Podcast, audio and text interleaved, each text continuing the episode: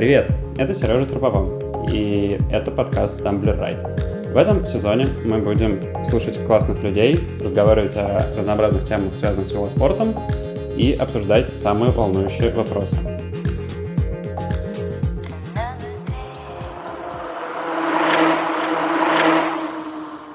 Tumblr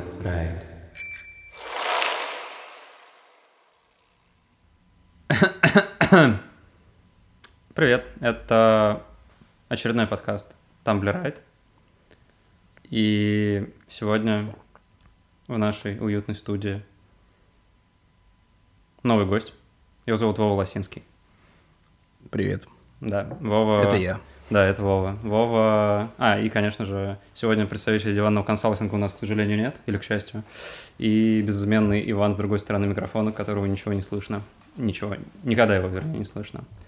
А, Мы сегодня будем обсуждать проблемы... Ну, мы всегда, мне кажется, обсуждаем проблемы велоспорта. Это самая запрещенная тема, которую можно обсуждать. Но хуже всего было в последнем выпуске, когда мы решили обсудить какие-то проблемы Fixed Gear, и, кажется, мы открыли реальный ящик Пандоры, который, который теперь невозможно закрыть. И это, короче, это была страшная тема. В этот раз, мне кажется, нам надо обсудить проблемы веломагазинов, потому что с только с тобой это можно делать, потому что ты являешься, прости господи, владельцем веломагазина, наверное, если так можно сказать. Да. Да. Вова является владельцем магазина City Cycle. одного- Со, совладельцем. совладельцем. Чтобы магазина. не обидеть еще одного человека, будем лучше говорить Да, совладельцем. совладельцем, идейным вдохновителем э, магазина City Cycle. Я думаю, то, что все о нем знают. Вот. И, ну, мне кажется, прикольно будет, если ты вначале расскажешь хотя бы чуть-чуть о City Cycle, потому что я о City Cycle знаю еще, мне кажется, со времен магазина Fixie.ru, и который был на электрозаводской, выдача заказов на станции метро Марксистская, и вот эти вот штуки вся, которые были очень-очень давно. Как, как ты прошел этот гигантский путь от э, Fixie.ru до гигантского магазина оффлайн? Это все было знамение. Да. Не знаю, как, как, как это все... Ну, скорее всего, просто сложилось, как обычно. Это все истории происходят, потому что что-то везет или не везет, или да, всегда какой-то случай. И мне это все про фиксы началось, конечно. И все началось с того, что мой друг Максим Балабин прислал мне посмотреть ссылку с Ютуба, тизер первого Мэша. Это какой год был, если первый Это Мэш был вышел? какой-то очень древний год. Вероятно, я, и- подслушал. Да, я тогда не помню, чтобы я прям сильно как-то увлекался велосипедами или еще чем-то. Но просто старался следить за всем, в принципе, что происходит в мире. Я посмотрел это и сказал, это какое-то непонятное фуфло, и вообще в чем смысл вообще существования того, что ты мне показал. Вот, а он сказал, что это же как скейтборд, только круче, и ты подумай над этим. Я как-то на это все поплевал, пошел в свой лайв-журнал и, наверное, что-нибудь написал, я не знаю, или что-нибудь такое сделал в лайв-журнале, потому что тогда это была главная социальная сеть местная. И потом как-то все, наверное, это дало какое-то движение в космосе, там где-то во Вселенной. Начало все завертелось, и все равно вернуло меня к фиксам в какой-то момент через месяцев 6 или 7. Честно говоря, даже не помню как. Не помню. Вот просто вот эта стартовая точка, она как-то стерта.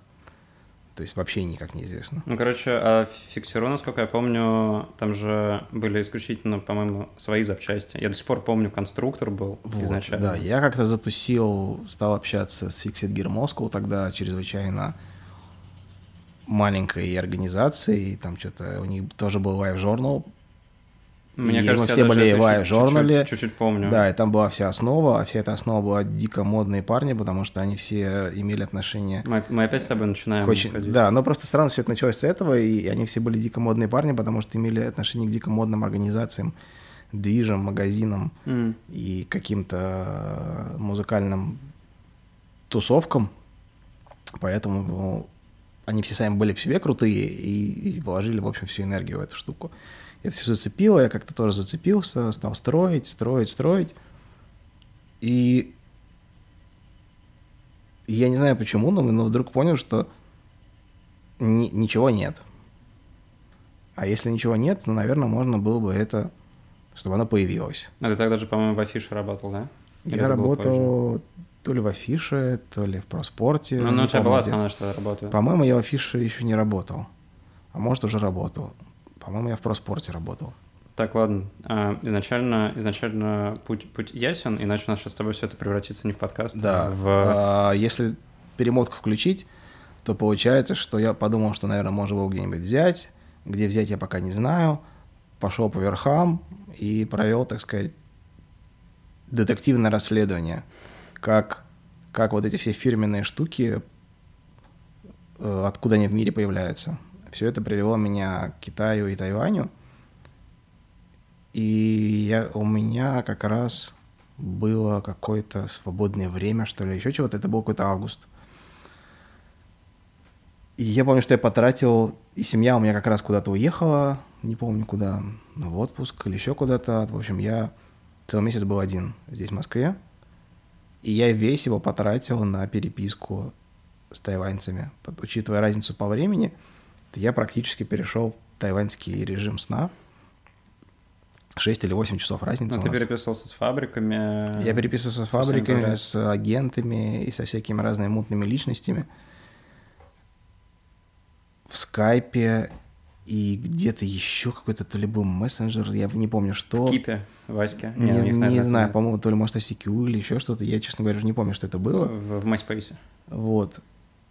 То есть пытался задействовать все абсолютно каналы и как-то все это структурировать, потому что понимал, что нужно и чего не нужно. В итоге я нашел через... В итоге как бы через кучу переписок мне, мне порекомендовали одну там тетеньку, с которой в итоге я стал работать.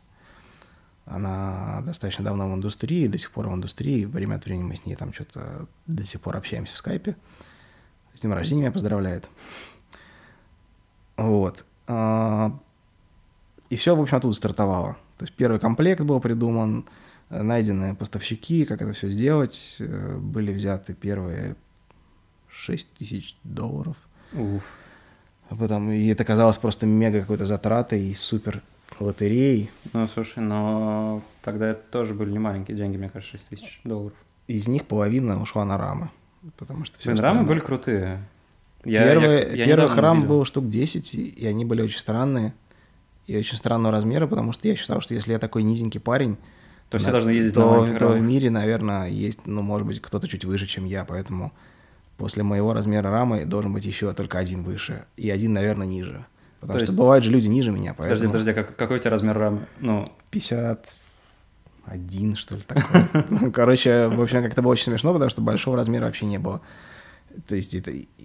Но зато были маленькие размеры для девочек, что, что в какой-то момент помогло. У меня как-то на руках одно время был конструктор 50... Нет, то ли 49-й, то ли 51-й ростовки, белый такой, да. с очень красивыми резными тропчиками. Включаем еще раз перемотку.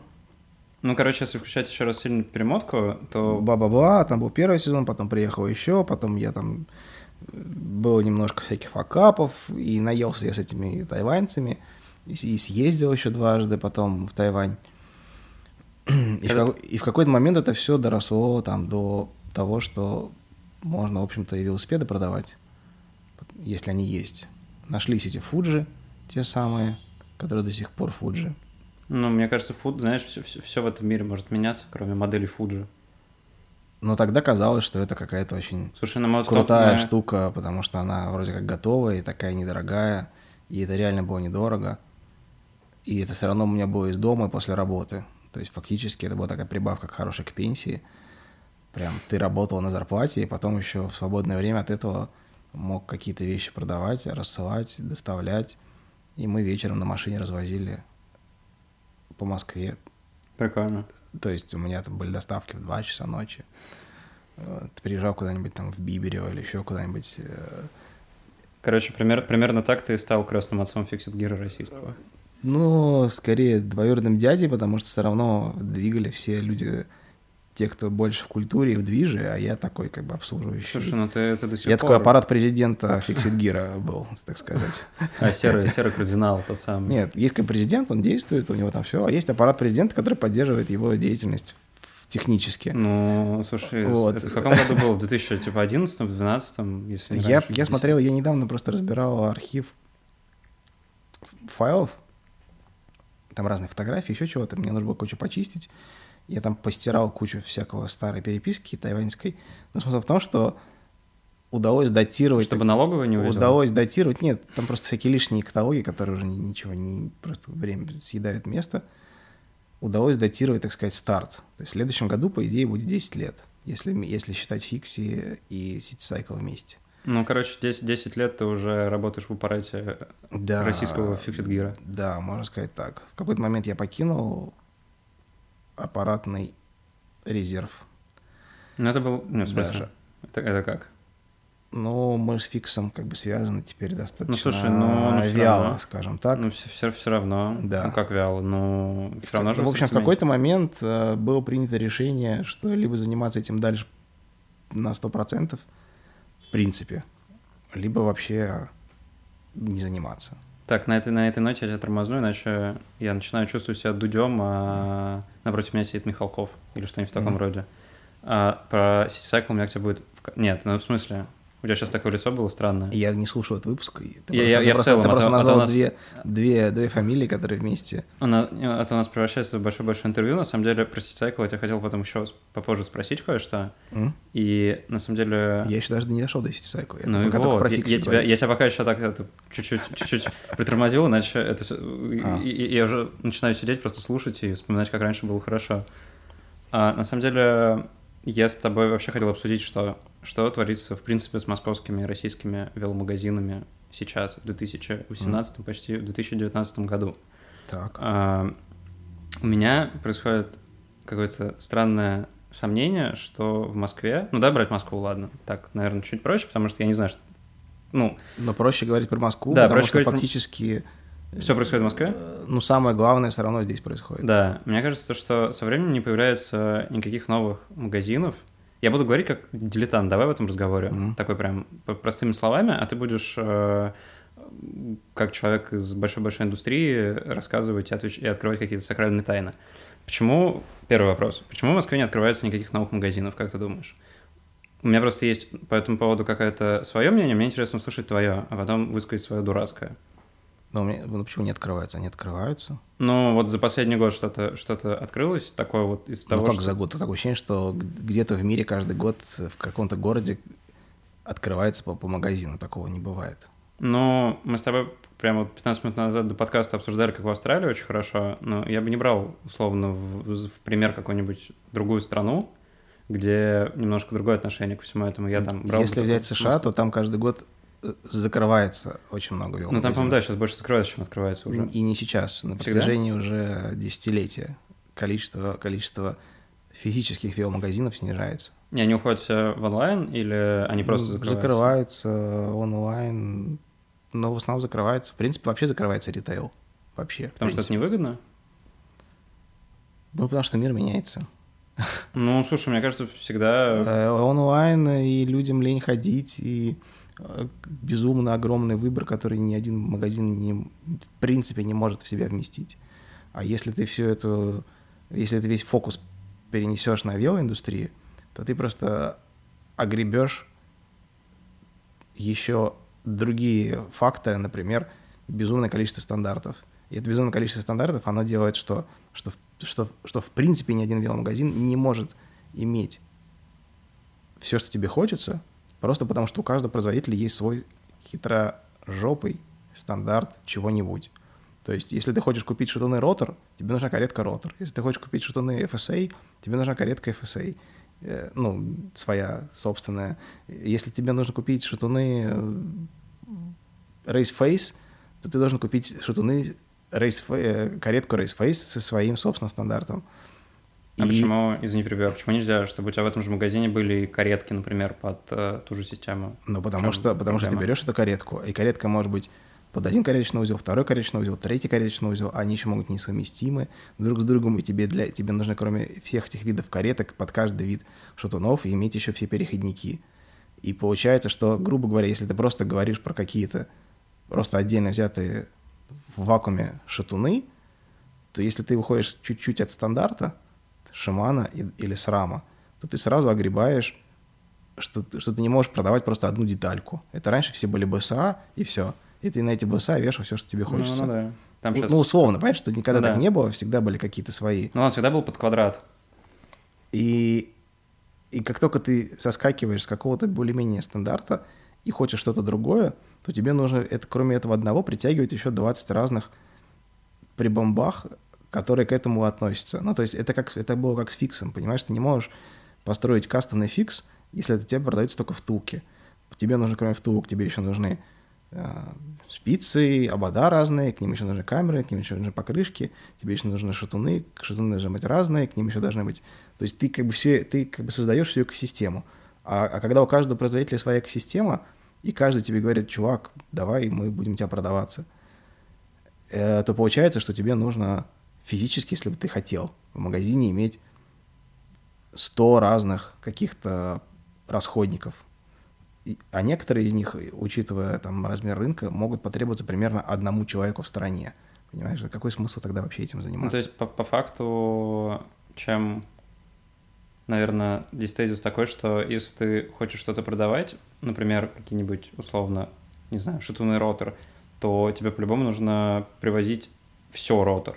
Ну, ну, К этому идет. вообще-то по гарантии ты обязан это делать, понимаешь? Если ты, если ты продавец прода- что-то продаешь, то ты в течение гарантийного срока указанного, точнее, в течение, боже мой, я уже не помню, как по закону, то ли 5 лет, то ли после 10 лет после продажи, или после, после гарантийного срока ты обязан еще и детали продавать. То есть даже если ты...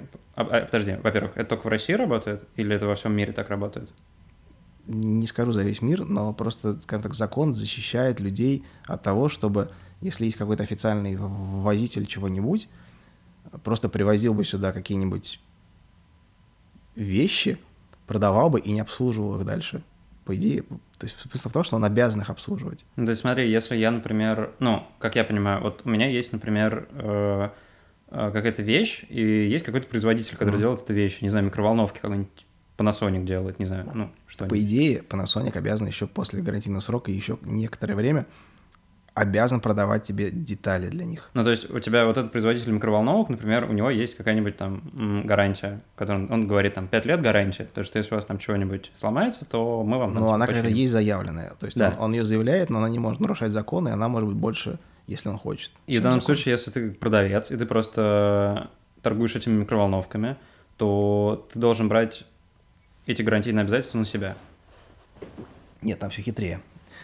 Но это сейчас не... Ну, короче, я к чему это, клоню? это- Если- это- если я это хочу не то, прода- что сейчас об- обсуждается. Я име- я имею в виду, что из-за того, что безумно огромное количество стандартов, видов, деталей и расходников, то физически нет ни одного магазина в мире, который мог бы обеспечить тебе совместимость вот этого вот этого всего. Поэтому даже самые крупные, они все равно выбирают себе каких-то основных партнеров, с которыми партнерятся и говорят, у нас есть, условно говоря, Шамана, Срам, и еще мы дружим с Рейсфейсом, и они же Истон. И вот это мы продаем. И это у нас есть всегда, вы всегда можете в любой момент прийти, мы вам все расскажем, мы все знаем про все эти штуки, у нас всегда есть все расходники. Но если вы хотите компаньола, еще там что-то бла-бла-бла, э, то мы либо это не продаем, либо в США, допустим, если люди работают с каким-нибудь крупным-крупным дистрибьютором, типа QBP, Мгм. который дистрибутирует там 200-300 марок. То есть немыслимые по меркам России или там Европы цифра. И если магазин с ним работает, то ты на следующий день практически можешь получить эту деталь в магазине. А, ничего себе. Потому что у них то ли три, то ли четыре склада по территории США, и они специально их так ставят, чтобы побыстрее доставка была. То есть если раньше у них был один склад, то теперь у них есть один на восточном побережье, один на западном побережье, один где-то в центре. И ты с каждого, из каждого из этих распределительных просто заходишь на сайтик для, для дилера, тыкаешь, кладешь корзиночку, оплачиваешь, и тебе через день курьер привозит эту детальку, ты звонишь клиенту и говоришь, привет, Джон, э, приехала твоя, твой переходник с каретки такой-то под такой-то кареточный вызов под, под такую-то твою очень-очень хитрую систему. И, и так это работает. Но практически получается, что это как бы и не магазин делает, а ну, как бы человек может накликать себе это и просто купить это в интернет-магазине.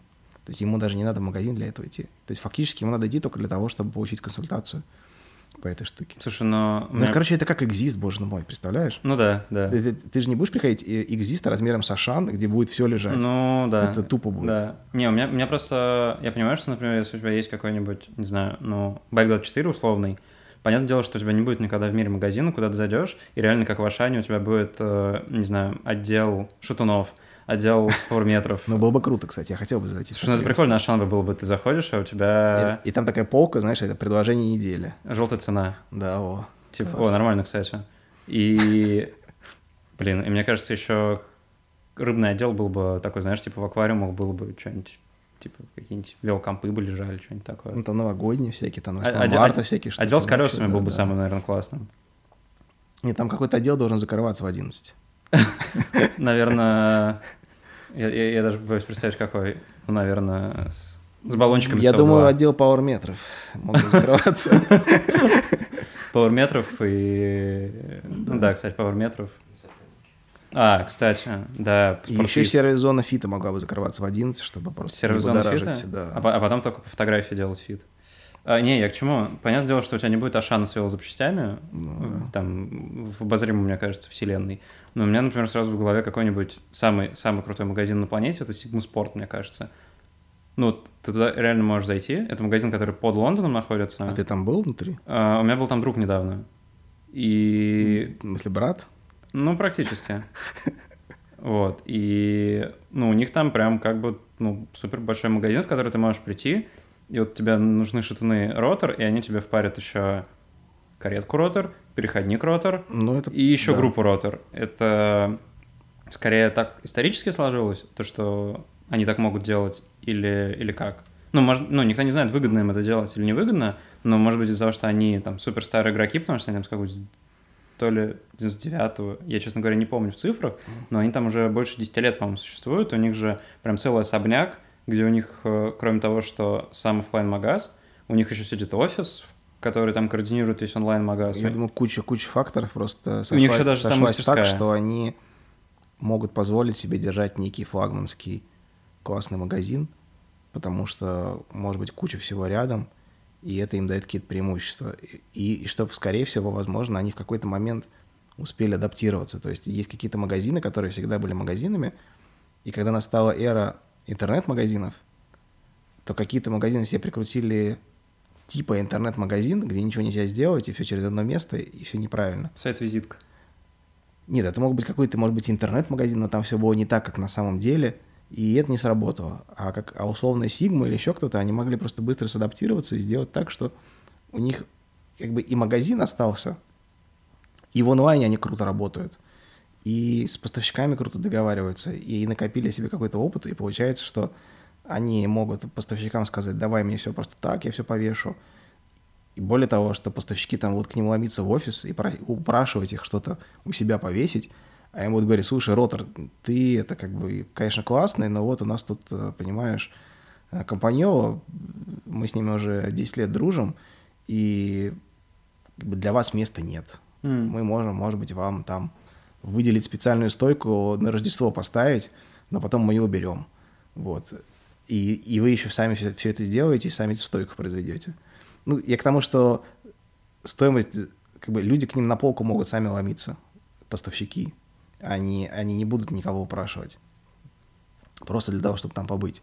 Но я сомневаюсь, конечно, в такой истории, потому что все-таки ни, ни один из этих магазинов, он не может генерить столько, сколько генерит онлайн сейчас крупный, типа там, ну, как понятно, Bike24, та же самая Sigma, или какой-нибудь перформанс, э, как он называется, это, боже мой, Янспорт э, а. американский, ну, то есть огромные, огромные э, онлайн-магазины, при том, что США там, ну, понятно, что у них вообще Amazon просто всех мочит. Ну, у Sigma, у Sigma, кстати, на удивление, супер крутой онлайн-магазин, который он реально классный, работает. Он классный и потрясающий. Правда, у меня с ними общение в том году очень быстро началось, стремительно, вернее, и также стремительно закончилось.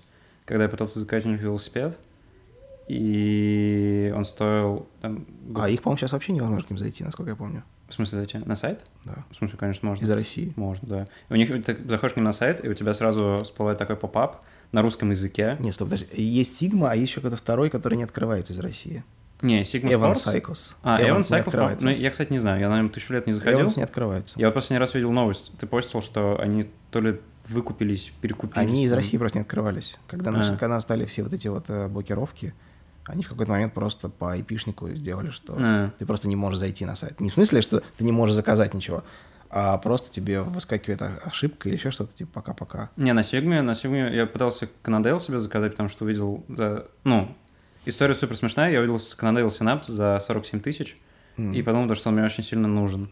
И я начал добавлять в корзину, уже думаю, все, сейчас я оформлю заказ, а у меня, ну, какой-то баг, корзина меня выкидывала. Я им начал строчить в поддержку, думаю, ну все, это типа там на месяц. Мгм. Они мне сразу же ответили минут через пять, По-русски. практически. Привет, Сережа. А, но я, ну, если бы так, я думаю, они через Google Translate будут со мной, конечно, общались. Борис Бритва тебя отметил. Мне было страшно. И они сказали, то, что там надо вручную пересчитать, потому что, ну, объем у них там, корзина, вот это все. М. Ну, не корзина считается объемом, то есть они в одну посылку могут положить там не больше сколько-то кубических сантиметров. Вот, и... В кор- Ну, вот у тебя есть О, корзина, Ну так, да, и что там ты можешь дальше? накидать туда там не больше определенного количества товаров. А, Не по массе, а по объему, потому что у них каждый карточка товара, у них идет не весом, а объемом. Ну, как в самолете, знаешь, ты не можешь условно, например, на один рейс провести ну это объемный вес называется. Ну да, может быть, я не, не- не очень правильно говорю, но, короче, Ты я не мог заказ. пустую коробку из-под холодильника, потому что она будет очень дорого стоить. Ну да, и они говорят, давайте мы вам пересчитаем, куда вам отправить этот велосипед. Я говорю, ну вот мне нужно там в Россию его отправить, там в Москву, тыры там по самым дешевым вариантом.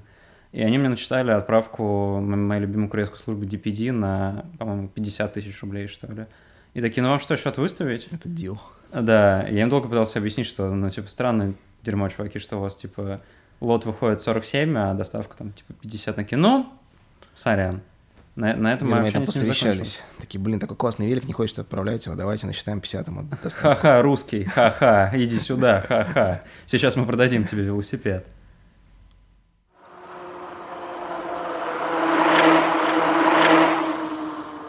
Tumblr Ride. Так, э, нам нужно вернуться к главной теме. Мы вообще хотели с тобой обсудить э, проблему... Москву, а по- про, Да, а мы- а про мы- Sigma а-. А мы, а мы с тобой по- про Лондон. А, ну, а, ну ты задал вопрос, почему не открывается. Да, Ну, потому что, в принципе, их не открывается. Но я считаю, что, что, что все немножко поменялось за последние, за то время, пока я за этим слежу вынужденно. И, в принципе, наверное, даже стало как-то получше, чем было. Потому что раньше все-таки драйвером каким-то важным были сокольники. но... Это был важный драйвер, это было как бы место силы и все такое прочее. И до сих пор, ну, сила до сих пор там есть, просто мы от нее себя сами отдалили. Но, но, скорее всего, основная вот аудитория, кто ходит туда, не в смысле детский велосипед купить весной, когда вдруг стало тепло, а дочка уже готова на велосипеде ездить, и надо срочно направиться куда-то купить. И то, как бы люди уже перестали, мне кажется, туда ездить. Некая сила потеряла свою силу. И, и это все переместилось в какие-то другие места. Сила, сила и места, места. Ну, Мне, понял, мне кажется, да. сейчас это вот можно вырезать будет эту фразу и в следующих Звездных войнах э, в начале вставить как интро.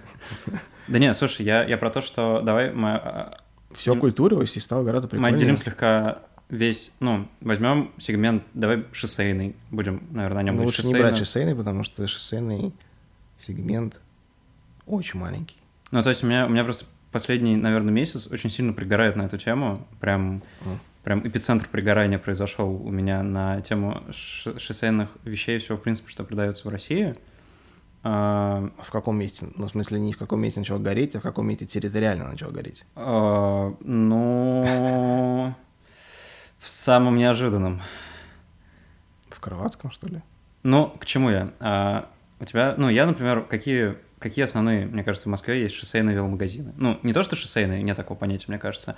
Вот есть у тебя задача купить, не знаю, шоссейную велоодежду, давай назовем это так. Какие, какие места у тебя есть в Москве? Я вот, например, знаю как. Э, Ну, City Cycle, окей. А, Что? Триал, Нет? Ну, наверное. Ну, Триал Спорт, скажем так, он продает просто все-все, поэтому, в принципе, ты можешь купить. Ну, там можно ПОК найти, я знаю ты, можешь, точно. ты можешь купить э, в Веломире, в Веломаркете, в Провело, э, в,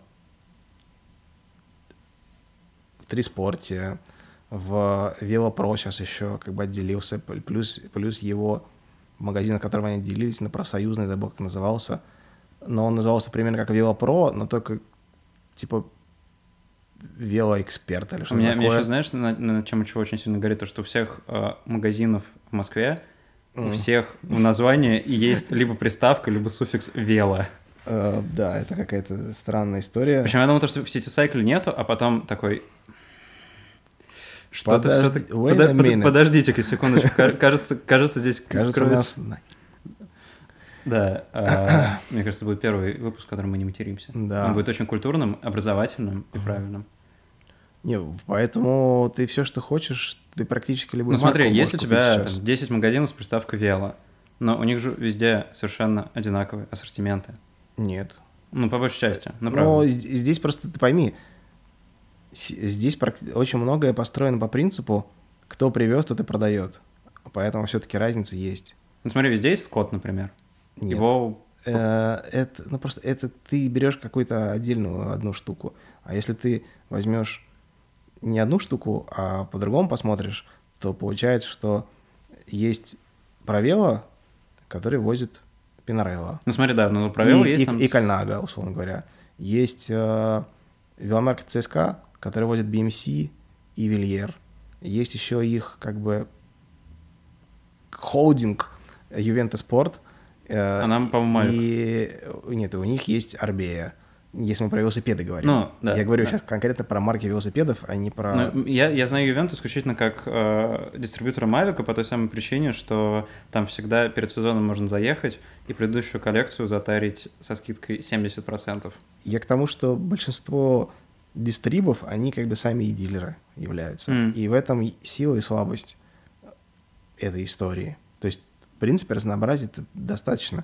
То есть мы, например, к City Cycle, то есть у нас нету как, как такового эксклюзива, мы ничего сами не возим. Некий полуэксклюзив — это Specialized, потому что Specialized всего три дилера в Москве.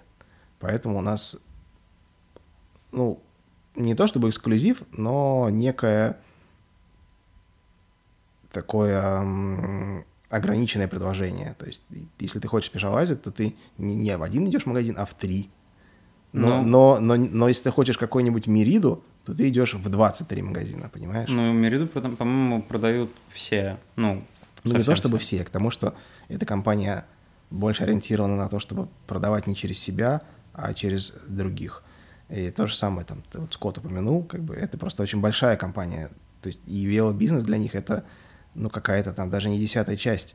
То есть это компания Fisher, которая лыж продает и всего всякого лыжного, экипировки, и не только Fisher, а, а там всякие у них есть другие марки, экипировочные конкретно. То есть они лыж продают ну, гораздо больше, чем велосипедов. То есть велосипеды, они, конечно, есть, это классно, но для компании Fisher основ- фокус это лыжи. То же самое, как есть Нормарк какой-нибудь, который продает Гира. Шимана. Нет? Но Шимана есть и рыболовный, и я уверен, Ну что в России как бы рыболовка гораздо лучше продается, чем, чем а, педали XT или что-нибудь такое. Вот. И это, это вопрос к тому, что, в общем, есть разнообразие, есть магазины, и, в принципе, ты можешь выбрать. Есть всякие какие-то вопросы, знаешь, почему у вас нет того-то, почему у вас нет всего-то, почему э, у вас нет супер новинок. Ну, смысл в основном потому, что это никому не надо. А тем, кому надо, их два с половиной человека, и, и практически все они настолько состоятельны, что если этого нет здесь, то они в Европе бывают чаще, чем многие просто за городом в Подмосковье. Или чаще выбираются в Европу, чем некоторые за третье садовое, э, чем за третье кольцо московское. То есть покидают САО реже, чем эти люди в Европу ездят. И человек просто спокойно едет и покупает то, что ему надо, и привозит всякие редкие штуки, дорогие или еще что-то. Ну, Как бы вот такая особенность. Ну, Я просто к тому, что, вот, например, в том же Крылатском, в этой гигантской цитадели... э, Просто цитадели. Да, я хотел какой-нибудь эпитет применить, но не стоит, наверное. Цитадель достаточно. Цитадель. В этой прекрасной архитектурной цитадели, которая находится за третьим транспортным кольцом, Кстати, вероятно, кстати, кто-то бывает чаще в Европе, чем в Крылатском, потому что, мне кажется, в Европу проще доехать, чем до Крылатского. Ну вот если мне из дома до Крылатского ехать, это около двух часов на общественном транспорте. Ну, кстати, даже из центра ехать до Крылатского, ну, до самого трека, я думаю, около двух часов. Можно подкаст Тумблер Райд послушать целиком, от начала до конца, пока доедешь. Даже А, больше. Я думаю, ты успеешь переслушать весь сезон и еще найти себе э, лыжи Фишер и заказать их. Так, и что в А, В, Цитадели? ц- в этой прекрасной цитадели, э, кроме гигантского количества веломагазинов, причем э, ротация веломагазинов начинается от каких-то, ну, давай метко адекватных оффлайн, ну, типа провела, условно, где у тебя есть э, свое помещение, ты заходишь, у них там Да. свой бренд-лист, ну, то есть такой нормальный, нормальный магазин, Так. как бы, и заканчивая всякими великими в узких, из- известными великими в узких кругах Сереги? Серега под, Под лестницей. лестницей? Да, то есть ему уже давно пора было сделать. Да хотя зачем ему вывеска Серега под лестницей, если У как Сереги под лестницей я купил фиксовую раму. Слушай, кто у него там только не покупал? Мне кажется, этот человек, который лучше всех э, среагировал на прирост э, фикса в России и где-то в промежутке с 2011 до, я думаю, по 2016, я думаю, он очень ловко скупал э, всякую столюгу, либо просто забирал у спортшкольников и продавал, Но он продавал всякую дерьмовую. ну, поюзанную, уставшую Нет, ну, он сталь. продавал просто дерьмовую. То есть если, если условно есть дерьмовый, если, если просто плохой ХВЗ, то у него продавался дерьмовый ХВЗ. И это было прям, это было самое-самое дно, которое Но- можно быть. При этом оно стоило примерно как просто плохой ХВЗ. И это был бы очень большой облом, если ты ничего не знаешь. Но он я в свое время нормально. купил вот какой-то вообще самовар. Слушай, для меня, для меня всегда посещение этого бутика э, было, было некоторым шоком, потому что там, ну, если вот ты к нему заходишь, справа у тебя как бы магазин, который полностью завешен запчастями, одеждой. Ну, то есть человек, который... Одежды. В смысле, конечно, бэушная какая новая. Но я там, кстати, рафу даже нашел один раз. Новую. Бэушную китайскую рафу. Ну, что Это быть было лучше? жесть. А, и ты заходишь сначала вот, значит, в первый зал и видишь все вот это вот э, разноцветное вот Есть еще слева зал с великами. Короче, сначала ты заходишь в шмотки, и у тебя уже как бы такой шок происходит, потому что у тебя, ну, у тебя физически разбегаются глаза от количества цветов. Вот. Потом э, он где-нибудь, ты пытаешься найти голос этот, а он сидит где-нибудь в углу и, не знаю, там раму какую-нибудь пилит.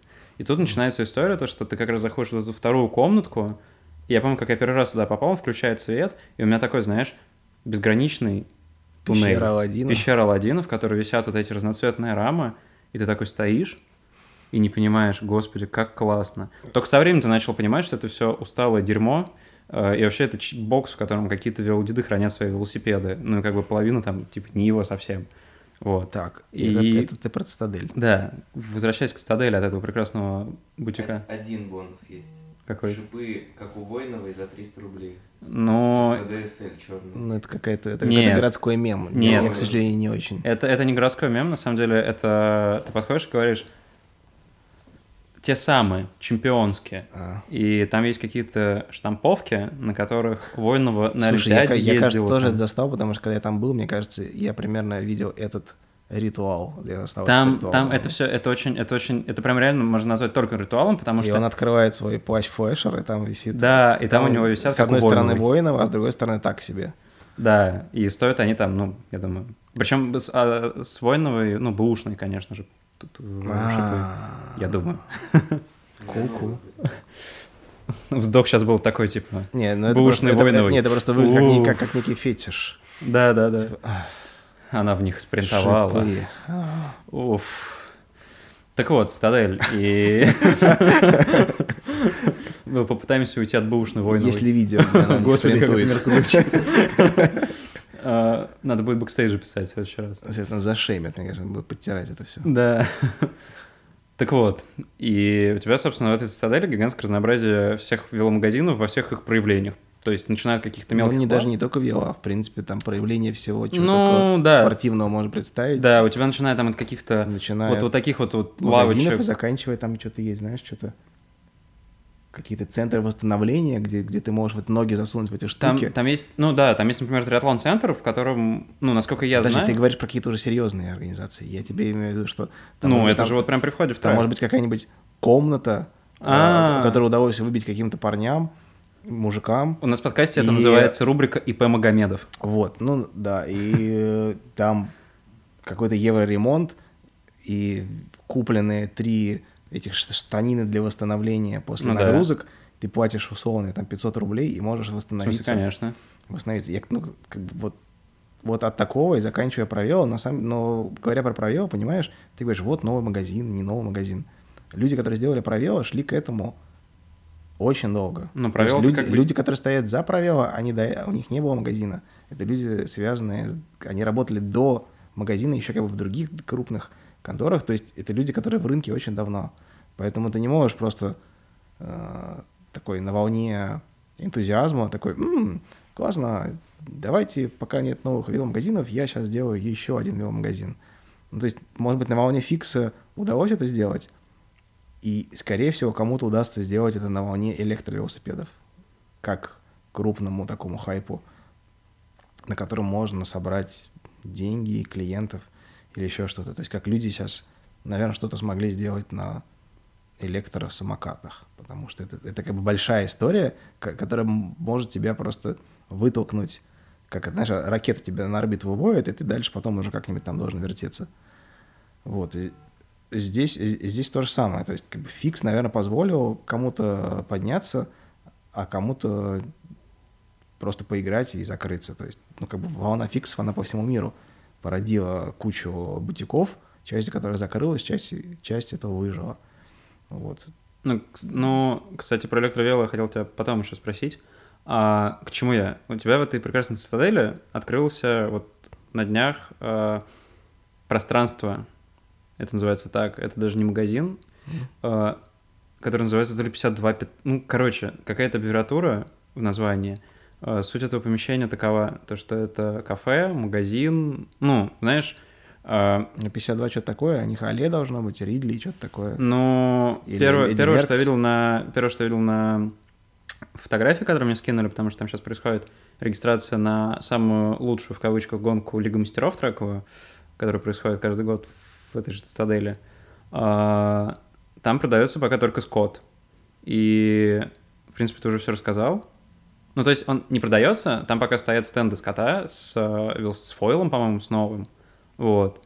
И это, собственно, к разговору о том, Не что... могу ничего сказать, потому что я не видел и Ну, я тебе попозже вряд, ли, вряд ли я могу что-то... Это, это про просто это было из последних, из последних примеров, то, что, ну, не- непонятно, что будет дальше, но ощущение, что там опять будет полное скопление всех тех брендов, которые можно найти в Триспорте.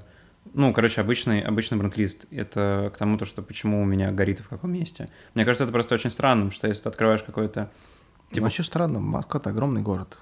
То есть, может быть, он, конечно, кажется маленьким, но вообще, если ты как-то, ну, не то чтобы на 100% свободен по времени, а, не знаю, у тебя там какие-то работа, семья, тренировки, то может оказаться так, что если ты, конечно, не ездишь в Крылатск или еще чего-то, а, то есть ты знаю, сам по себе любитель, тренер где-нибудь, любитель потренить на юго-западной, вот, то тебе может быть, ну, очень лениво ехать куда-то далеко, и при этом у тебя на юго-западной есть какой-нибудь неплохой магазин, куда ты мог бы зайти, проконсультироваться и все заказать. То есть размер города большой. И, ну, если мы говорим про физические магазины, то физическая то локация, она может просто решать не просто потому, что в Крылатском куча народу, которые туда ездят тренить. И как бы люди сидят на этом трафике. Слушай, а тебе не кажется, что это очень странно в 2018 году открывать, да, скажем, хорошо, магазин в Крылатском? Ну, то есть... Но я, я мое мнение вообще про, что это, это как бы, это новые сокольники. Ну, то есть условно. всё ещё Ну, то есть, только. э, нет, это просто, как сказать, место без правил. А, без, без, без, без э, практически, то есть без... э, Ну, то есть если ты там какое-то время находишься, то, то, то у тебя наверняка есть какая-то лазейка, чтобы намутить какую-то штуку со скидкой, потому что ты знаешь кого-то. Это первое. А второе, что, скорее всего, если ты ничего не знаешь, у тебя есть некий тренер, то, для, то он тебе посоветует что-то купить там-то, откуда ему будет откат.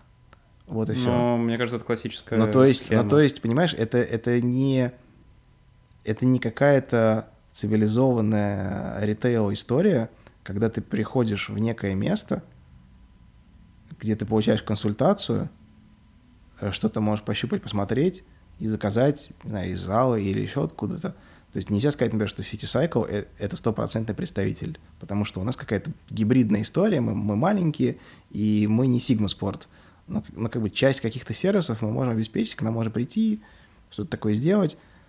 Но когда ты попадаешь в мир, где правила практически не существует, где все знают всех, и, и никто ничего не хочет, скорее всего, как сказать, ну, ну, то есть Менять. это, это как бы такой рынок, не знаю, как это назвать. Ну, то есть, мне кажется, всем, всем этим магазинам просто супер выгодно продавать условно там Але, Писей, я не знаю, ну все вот эти бренды. Короче, когда ты заходишь в Крылатское, ты смотришь на всех представителей этой цитадели, и, в принципе, на них... Ну, мне- короче, я к тому, что мне кажется, что все люди, которые тренируются, тусуются и вот, ну, проводят большую часть там своего времени свободно в Крылатском, они, их кругозор и мировоззрение ограничены либо, как ты сказал, тем самым тренером, я, я который не могу скажет. судить э, людей, которых я не знаю, поэтому... Ну, нет, это я, я, я не то, Не, что Поэтому странно было говорить, что кругозор там или не кругозор. Э, И вообще не факт, что они там что-то Ну, то есть все равно есть какое-то влияние того, что ты... Это не влияние, это, это просто лень, скорее всего. Просто есть люди, у которых есть доступ к каким-то вещам, и есть доступ к помещению, потому что количество помещений доступных в Крылатском все-таки ограничено. Ну, ликвидных, скажем так. Ну, и мы не говорим про комнатку, чтобы запихнуть туда две Да, пары потому штанов. что если бы это условный э, какой-нибудь любой из тех, кто там находится, мог бы, мог бы взять себе помещение лучше, чем у него имеется за те же самые деньги, или в принципе вообще имел бы возможность взять помещение лучше, свободное, то многие бы там поменяли его. Но фактически получается, что люди находятся на каких-то договоренностях в, в какой-то серой зоне, потому что, потому что Крылатская как объект и вообще вся территория это достаточно серая зона.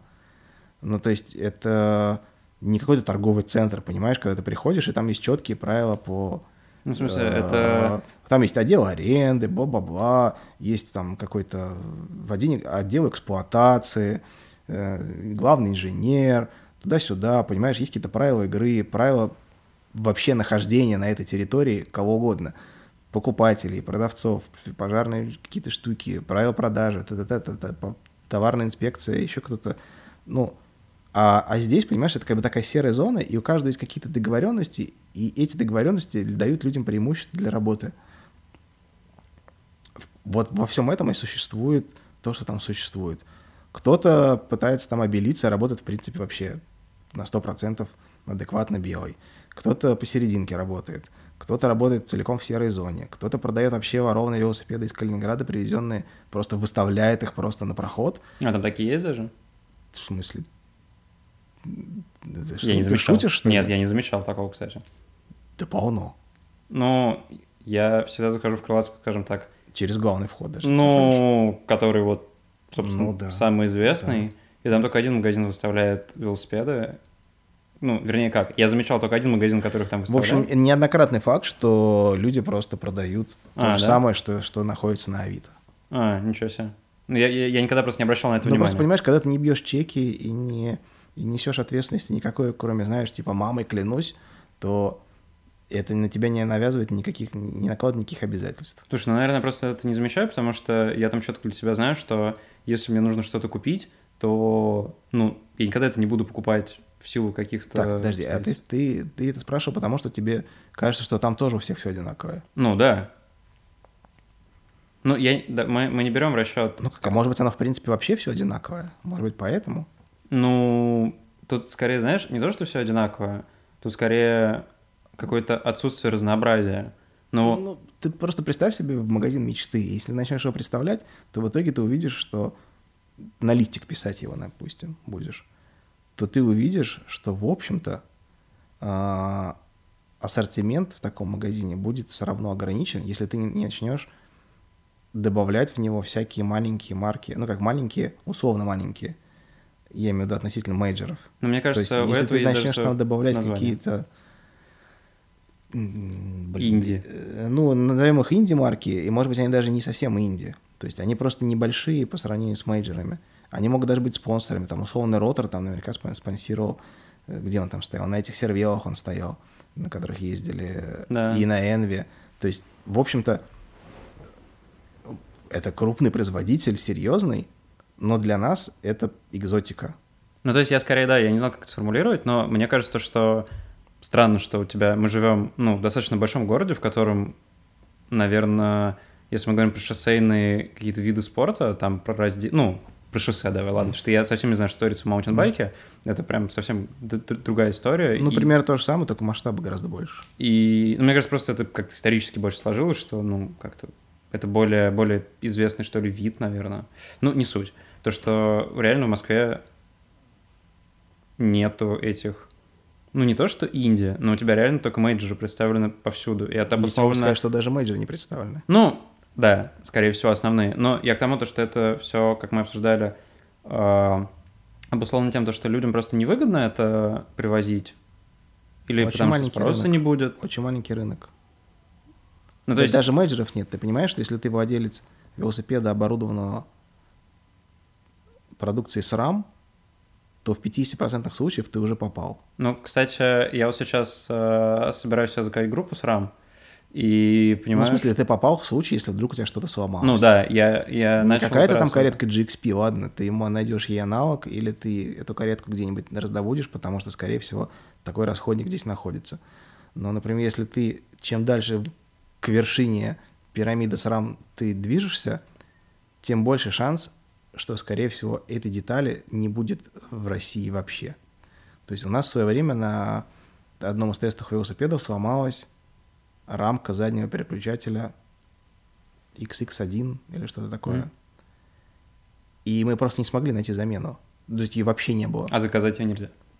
Ну как, ты можешь заказать, и у тебя велосипед будет стоять э, сколько, три недели, просто ожидая деталь. При том, что, в общем-то, рамка переключателя, это просто это переключатель задний. Ну, я представляю, как она выглядит. Мы нашли один переключатель, который ниже, на одну ступеньку, но он тоже работает с 12 скоростями.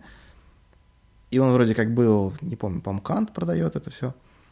И он был в четырех магазинах, но по факту он был только в одном. То есть нужно было объехать четыре магазина, чтобы узнать, что на самом деле он есть только в одном. При этом для того, чтобы это узнать, тебе сначала говорили, что его нет. Потом ты брал этого менеджера, объяснял ему, что на самом деле вот здесь указано, пожалуйста, идите ищите. Он ну, 40 минут искал, приходил и говорил, что действительно нет. Совершенно тупейшая ситуация. В итоге мы смогли купить этот переключатель. Я не знаю, возможно, сейчас это как-то лучше, но если ты вдруг счастливый владе- э, обладатель какого-нибудь э, этапа э, шоссейного, и вдруг у тебя там поломался передний переключатель, то очень большой шанс, что ты будешь его месяцок ждать просто для замены. Потому Слушай, что тебе но- негде будет его взять. Гигантское количество людей же ездит на том же Етапе, и до сих пор никто не продает его там в России.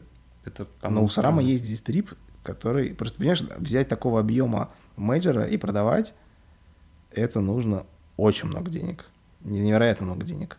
Нам очень повезло, что Шимана здесь продает сама Шимана, фактически, потому что они владельцы компании, которая Шимана продает. Они в уставном капитале находятся и имеют, по-моему, большую часть. То есть это люди... То есть как бы сама компания заинтересована, она находится здесь для того, чтобы продавать в том числе и рыболовку свою. А Сарам так не делает, потому что это Сарам и огромная компания, которую никто сейчас, в принципе, не может себе позволить продавать.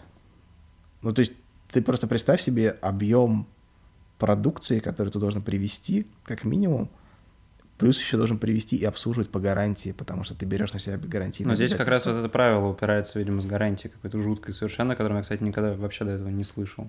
Не, ну просто к тебе просто ты начнешь возить, к тебе срам начнет отправлять по гарантии. И не только срам, ну как срам и все производители. То есть если, например, мы спеш продаем, у спеша гарантия спешовская. Только на то, на чем написано спешовский нарисован логотип Specialized, либо Равал.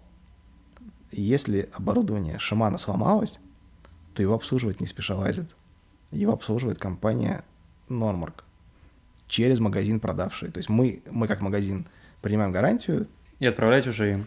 и, да, но для этого как бы и должна быть договоренность у, у продавца. То есть если ты в серую возишь сюда велосипеды «Фактор», как он там? Фактор. Э, фактор. Мы поняли. Он, по-моему, да, ну, фактор, фактор. Engine 11 или что-то такое. Фактор. Да, допустим, они оборудованы шаманой, и ты в серый их приводишь. Если что-то сломалось, то, скорее всего, ты будешь послан.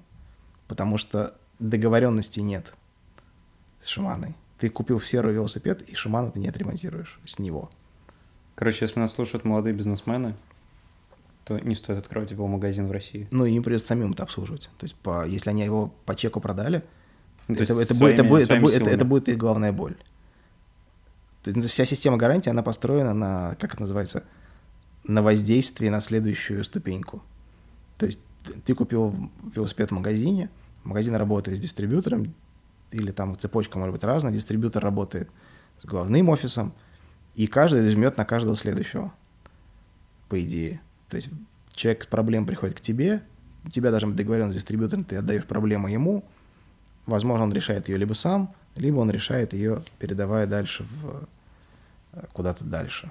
То есть это такая цепочка выс- выстраивания договоренностей.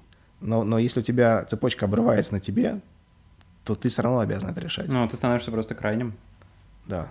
В этой, Да, и, и в этом разница вот в обслуживании.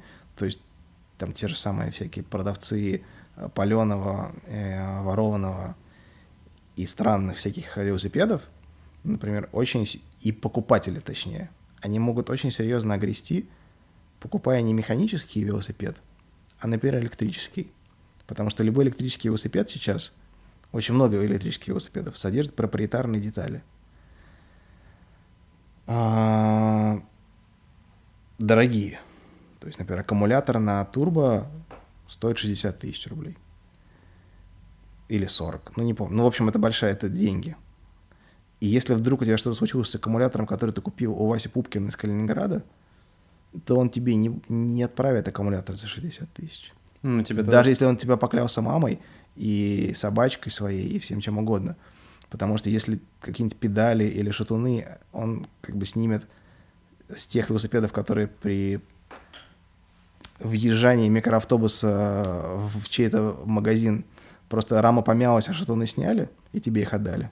Или при, при при- при транспортировке тебе просто, то аккумулятор такой тебе нигде не вынут. То же самое с мозгами, например. То есть мозги ломаются, никто тебе не заменит. Если ты, ты по гарантии не поменяешь. Если ты придешь к любому абсолютно производителю, который сделал этот велосипед, и попросишь эту деталь, то ты просто купишь ее по полной цене. Э, Я не знаю, насколько много людей готовы, там, приобретая с 50% дисконтом велосипед электрический, там, типа, до 150 тысяч, при поломке отдать еще 60 тысяч за деталь. То есть, не знаю, готовы ли люди на это идти или нет.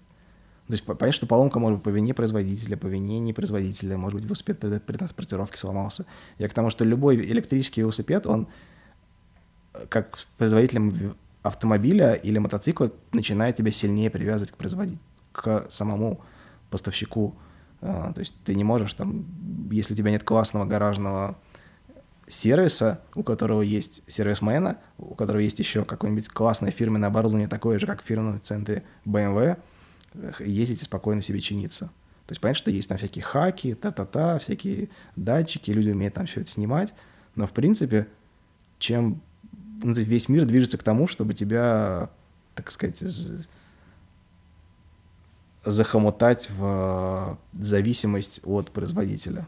То есть сначала началось с этих кареток, с рулевых колонок, со своих собственных стандартов, а сейчас получается, что как бы все и мозги, и аккумуляторы, то есть у него емкость-то, конечно, не меняется, но у каждого, у каждого свой, своя форма аккумулятора. У кого-то он в раму вставляется, у кого-то там справа, у кого-то слева, у кого-то как-то так. То есть, наверное, ты можешь его вынуть и, и приделать туда китайские э, батарейки, замотанные в стретч, а потом, при, потом типа... Много пауэрбанков. э, ск- Скотчем, скотчем этим э, дактейпом прикрученным. В принципе, наверное, емкость как будет работать. Еще побегает. Да. Найдешь себе электрика, он тебе там все пощупает, нормально, всю емкость. Будет классно. Раз но- ты заговорил про электровелосипеды, а, по-моему, в 2018 году на них произошел какой-то дикий хайп. Ну, не в России, понятное дело, да, может, даже ну, чуть раньше. Ну, короче, они здесь, скорее всего, в 2018 году стали наконец-то... восприниматься а, серьезно. Нет, восприниматься нормально. Потому что до этого это было такое, знаешь. Что ты думаешь? О, Тесла, смотри, Тесла, о, смотри, Тесла, электрические, о, электрическая машина, смотрите все. А, Я мечтаю турболево, Это самый крутой велосипед, который я видел в своей жизни. Но если серьезно, то в среднем у тебя e-байк стоит, ну, сколько? Я думаю, не меньше. 300. Ну, в районе 300. Если не брать, если не брать городские, городские дешевле стоят, которые без, без подвесок или с типа подвеской, типа Сантуровской. Ну, сколько они стоят? Городские что-то 220-240. Ну, ты считаешь, они, ну, мне интересно, вот как ты думаешь, они с такой ценой взлетят, на них будет спрос какой-то, или это все-таки... Нет, это просто Москва, поэтому здесь городской электрический велосипед. Это вообще городской велосипед, надо начать с этого уже. Это, это скорее, знаешь, что это такой лайтовый эм, скутер, на который не нужны права. Но, но с другой стороны, ты же можешь также самокат купить. Он гораздо меньше, ты с ним в метро можешь войти и вообще в багажник машины бросить. Или в такси с ним поехать.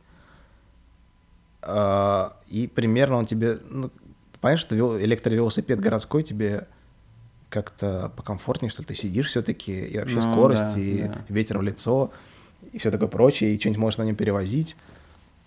И вообще, как бы, ну, другая немного активность. Все-таки ногами дрыгаешь, а не просто стоишь на площадке.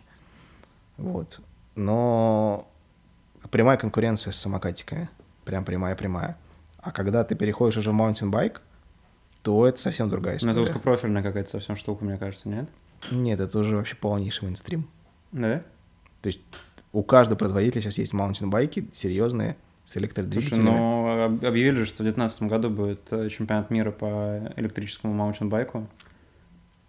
Это, ну, это стопроцентный показатель. То есть у, у Спеша уже сейчас третье или четвертое поколение этих велосипедов. То есть это снаружи незаметно, но мы видели там первое поколение, потом обновленный мотор. После обновленного мотора, ну, там мозги менялись, и всякая прошивка, и какая-то конструкция по мелочи. То есть он там был тише и мощнее, и не так грелся. А потом вообще другой двигатель появился. Ну, то есть принципиально это второе поколение, которое очень сильно отличается от того, с чего все это начиналось. И на это на каком-то ультракоротком промежутке времени. То есть это несколько лет всего прошло. И велосипед, который сейчас есть, и из которого начиналось, это прям прогресс. При том, что у многих других производителей тоже есть прогресс, то есть видно, что кто-то там прям работает. Я поскольку не, не, не могу всех отслеживать, поэтому не, не могу говорить, кто еще как активно работает. При этом есть производители, которые просто тупо такие, давайте сделаем e-байк, давайте, что будем делать? Ну, давайте, вот тут типа Шамана сделал электрическую группу, мы возьмем типа наш вел и приделаем в него моторчик, и тут еще снизу типа аккумулятор. Ну, то есть это такой подход, который 4-5 лет назад мог бы работать. Сейчас такая история не работает, потому что тогда это везде был Bosch, а сейчас это везде, ну или много стало Шамана. И, и до сих пор Bosch занимает большую часть все-таки, потому что у Боша сама технология моторов, она тоже эволюционировала как-то очень дико. У них, у них есть разные версии, есть уже как бы поколения всего вот этого есть. Это прям огромная-огромная огромная индустрия, но я считаю, что пока что, знаешь, как из серии на золотой, на золотой лихорадке зарабатывают продавцы лопат. Здесь то же самое. На, на, на лихорадке электровелов зарабатывают производители электромоторов аккум- и всего вот этого, все, что туда ставится. Потому что ты без этого же не можешь сделать. И это производителя у самого нет. То есть ни у одного производителя нет своих собственных моторов. И свои, ну, как бы есть, наверное, какие-то модифицированные мозги, но большинство все равно использует там Bosch. То есть еще никто не Shimano. делает, никто не делает, с- ну, свои двигатели еще никто не делает. Yamaha делает. Но Yamaha занимает примерно 0,005 А, я что-то видел. у них- у них- у десятых них э, процентов, э, да, всего. У них есть очень страшный велосипед какой-то. Знаешь, но у них есть электромотоциклы, например. То есть они, они эту технологию не то чтобы изобретают, они просто ее... У них она просто уже Они просто была. дауншифтят до, до примитивных велосипедов, потому что у них есть куда более какие-то Слушай, мне интересные... кажется, это, знаешь, это история с, вел- с велосипедами Yamaha, это как э, с велосипедами Mercedes, э, Lamborghini и прочее. Но у них какой-то там, не знаю, просто у них, мне кажется, проблема с продуктом, в принципе. С продуктом, в смысле, Ну, типа, просто чуваки с просто... пониманием вообще, чего Чуваки хайпанули, типа, все сделали, мы тоже сделаем. Ну и типа, вот мы высрали электрический велосипед. Не, мы, мы тут какую-то штуку делали, смотрели, в принципе, что вообще сейчас у всех, кто, кто более-менее серьезно занимается электровеликами, как, в принципе, это выглядит. И уже у большинства прям очень неплохо выглядит. Есть просто вот, есть просто совсем плохо, прям кровь из глаз, при том, что большие фирмы, крупные, но которые просто очень-очень поздно в эту историю зашли и зачем-то по остаточному принципу просто фигачат, не очень понятно, потому что продукт получается дерьмовейший и очень дорогой. Ну, то есть оно, оно выглядит хуже, чем другое, и стоит дороже, чем другое, и не, не очень понятно, кто вообще все это покупает. И покупает ли вообще? Да. Но вообще это прям мега-индустрия, это взорвало э, курорты, потому что если люди раньше приезжали и могли просто похайкать с палками, с семьей, с рюкзаком, то теперь очень много нубов, не готовых ранее забираться вверх, или не готовых просто заехать наверх на шаттле и просто фигануть вниз, э, могут всей семьей взять себе по маунтинбайку электрическому и сделать поездку, которую не могли себе раньше никогда позволить. При этом они не то чтобы, знаешь, сели на, на диван, и он сам поехал. Это ну, все равно прикладываешь это, нет, а, они прикладывают ровно столько, сколько они потратили, если бы они ехали по плоскочу какое-то расстояние, и у них был фитнес. И они делают сейчас такой же фитнес, даже больше, скорее всего, потому что часто не рассчитывает человек, что... То есть овер рассчитывает, думает, что велосипед будет больше за него делать работы, на самом деле нет. То есть человек работает, активничает, получает какой-то опыт и видит вещи, которые он не мог раньше, в принципе, вообще увидеть. Потому что пешком он туда не мог добраться, а теперь у него есть возможность туда доехать на велике. И это прямо взрывное все. То есть куча прокатов везде-везде, где есть э, как бы вот эти все трейловые истории, которые зимой могут быть снежными, а летом велосипедными. По всему миру все это дико поднимается, но, но, но из-за особенностей США, например, там все это вялое, потому что была классная инфографика спеша. А у них же приложуха, которая работает с турбо. Да. И вся статистика, конечно же, собирается. Ну, вот. И на основе... Было бы странно, да, если бы она не да, собиралась. Да, да. И на основе этой статистики выкладывали, мы видели, как, знаешь, типа не heatmap, а кружочки, которые могли друг на друга наслаиваться mm-hmm. в зависимости от мест и вся Европа в огне. А, а Штаты? А США такой, типа, там где-то что-то, где горный хребет, там что-то как-то туда-сюда, там что-то немножко побольше, там Калифорния, но это, наверное, из офиса спешалась, да, просто на накатал. Ну, типа, в обед, да, я думаю, чуваки да, да, катаются. Вот. А, и все остальные, кто там... Скоро, скоро все остальные фирмы, которые там тоже находятся. Просто Эрик Ноулин скоро себе соберет э, тандем из двух турболева. У него же есть, у него же есть э, маленький велосипедик на 20 колесах, на 16-х. Да, с багажником. С, с колесом от самого первого турбо, который был... Мне кажется, про Нолина а, можно делать... Электроколесо там было, там не было не педал ассиста, там было электроколесо. Он вообще больной ублюдок. И он собрал на нем 16 колесико на тонкой резине. Очень круто выглядит, с корзинкой еще.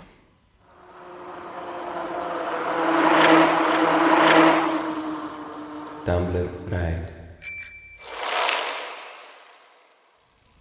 Мы с тобой целый час разговариваем. Не о том. О цитаделях.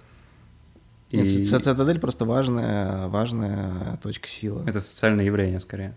Нет, Короче, точно, мы с тобой целый час разговариваем не, не о магазинах. Важная считай. точка силы. Почему? Вернее, не о московских магазинах. Ну, это московский магазин тоже. Давай вернемся к этому. Давай вернемся. Но, то есть... Об, э, объективно все, конечно, не очень хорошо. Но жить можно.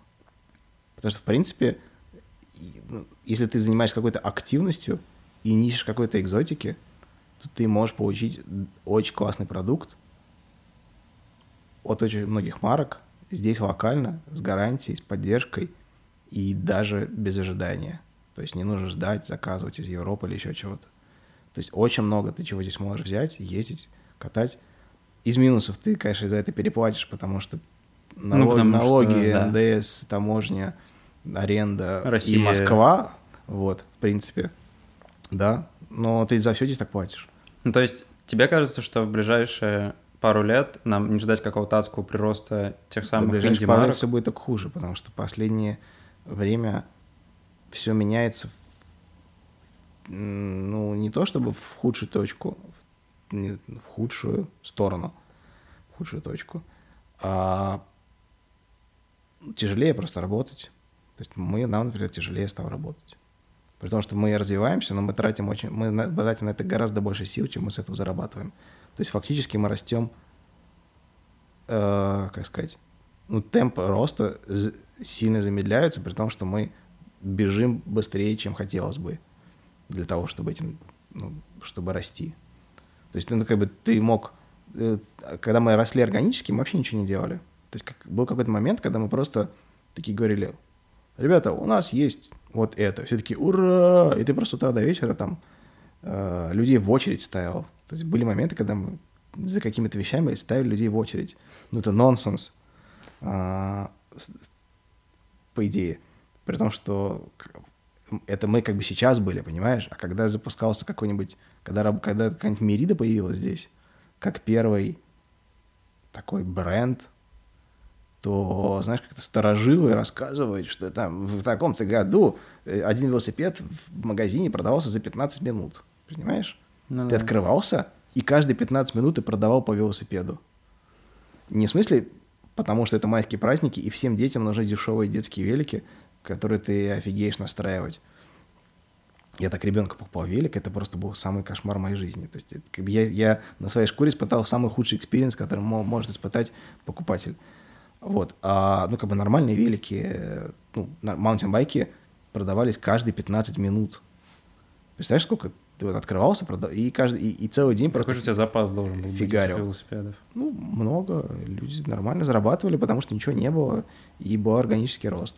Потом, когда все уперлись какие-то ограничения, там, размер рынка, количество денег людей в кармане, конкуренция, демпинг, э, шмемпинг, еще что-то, то тебе, чтобы расти или вообще выживать, чтобы вообще заниматься тем же самым и зарабатывать столько же, ты теперь должен тратить. И чем дальше, тем больше ты должен тратить. И только так работает. Ну, то есть тебе кажется, что в ближайшем светлом будущем все потихонечку нач- начнет уходить так же, как в Штатах, все будет уходить в онлайн из оффлайна? Думаю, что да, и думаю, что, например, новые марки не появятся. Вообще никакие. А некому их вести. Ну, Ну, то есть даже, ну, даже условно- всякие условно мелочи, говорить, не как- знаю, какие-нибудь- носки, не знаю, там А зачем очки, что-нибудь. Ну, практически все, кто что-то возит, они уже укомплектованы. То есть э, добавляться может только за, сам, за счет каких-то совсем крупника, типа триал-спорта. То есть вот, например, не было криптонита. И... Не, ну, или канта. Мгм. И, и кант взял на, на дистрибьюцию криптонит.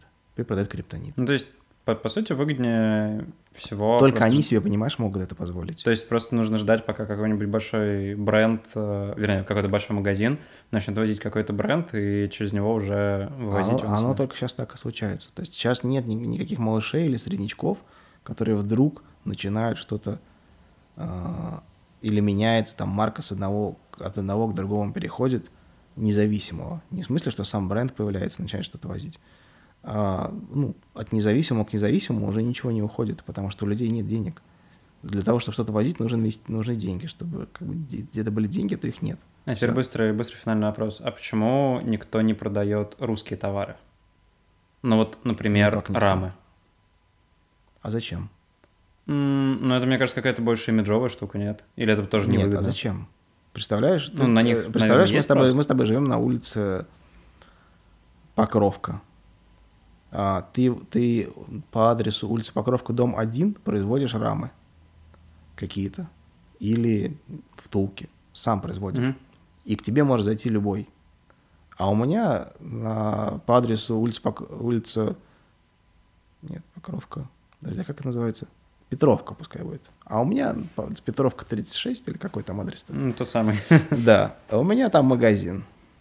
И я там продаю много-много иностранных рам, и ты приходишь ко мне, говоришь, я вот этот дом один произвожу рамы, про- продавай мои рамы. Я говорю, ну, наверное, можно. Тем более тебе тут, ты можешь как бы классно давать цену, чтобы мы все зарабатывали. И, и получается несколько вопросов. Во-первых, а, ты можешь делать стандартный продукт? Практически никто не может. То есть у тебя есть какая-то модель, в которой ты делаешь стандартно, то есть массово. Часто нет, практически никогда нет. Хорошо. Э, Закажем 5 одинаковых сами. Ладно. и ты их нам сделаешь. Дальше.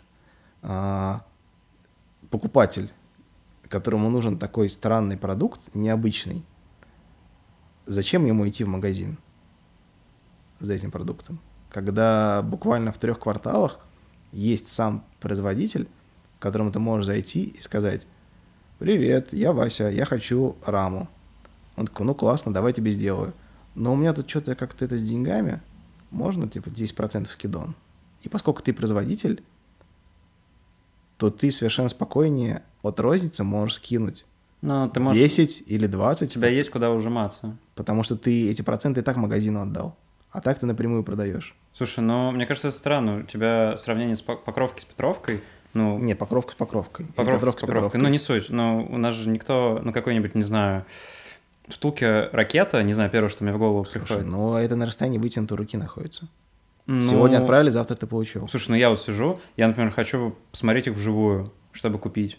Я не могу пойти куда-то в Москве и потрогать Посмотришь. Инстаграм.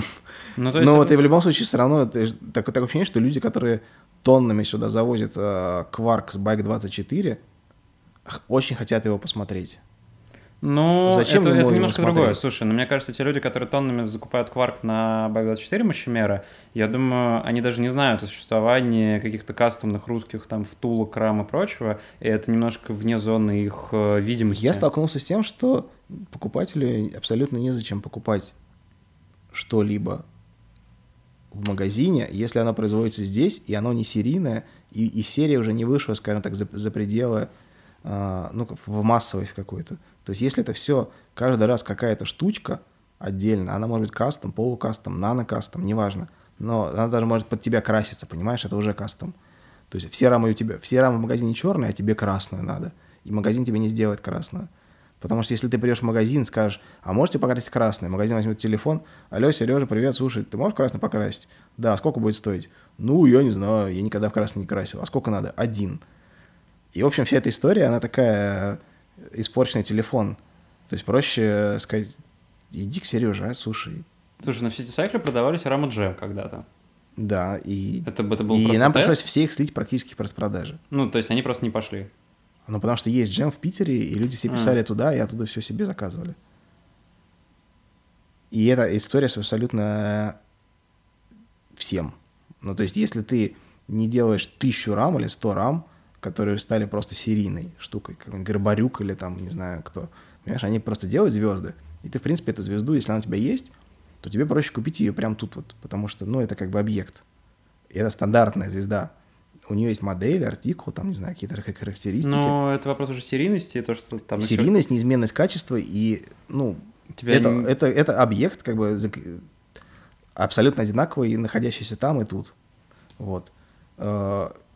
И тебе либо ждать его сколько-то там, либо ты просто идешь и покупаешь его здесь, потому что тебе надо сейчас. И стоит он одинаково. А когда какая-то штука, знаешь, которая вроде как что-то куда-то там делать, что-то туда, и, и ты знаешь, что есть возможность его изменить, без, и на цену не повлияет, или даже повлияет и вниз, то нафига вообще магазин-то нужен? Ну, короче, итогом нашего разговора стало, что мы с тобой толком не поговорили про московские магазины и пришли к тому, то, что, Мы видимо... немножко поговорили. Чуть-чуть. Но мы пришли к тому, что в 2019 году нужно пересаживаться на электросамокаты. Не, надо пешком ходить. Спор- сп- Спортивная ходьба. Ну да, что-то народ не ходит по Москве с палками. Было бы интересно посмотреть. То есть в следующем году в Ситсайкле будут продаваться... Электропалки. Электропалки, самокаты. э, На самокаты мы уже не успели. Это все уже жалко, конечно, профукали такой тренд. Не было бы здорово.